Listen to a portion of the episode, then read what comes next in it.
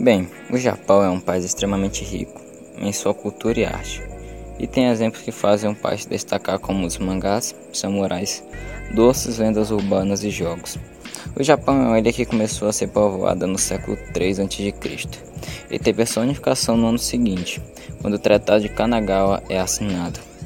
Logo após, acontece a industrialização do país e a classe trabalhadora dos samurais teve o seu fim.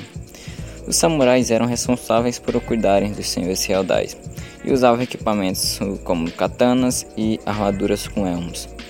Durante o século XIX, o Japão brigou com outros países para aumentarem o seu território.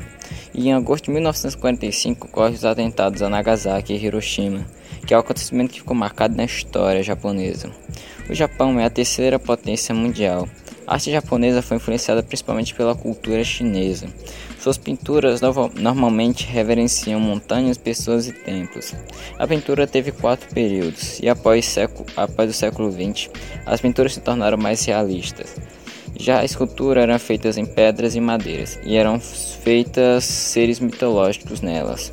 A arte se destacava nos kimonos e nas armaduras, que eram extremamente ricas em detalhes. A caligrafia, a máscara e os origamis são outros exemplos de arte japonesa. A música era clássica e folclórica. Já o teatro possui alguns tipos, o no, o kyojin, o kabuki e o buranku. E a música esteve presente no teatro. O Japão atrai as pessoas pela sua cultura, culinária suas ou suas evoluções tecnológicas, entre outras coisas.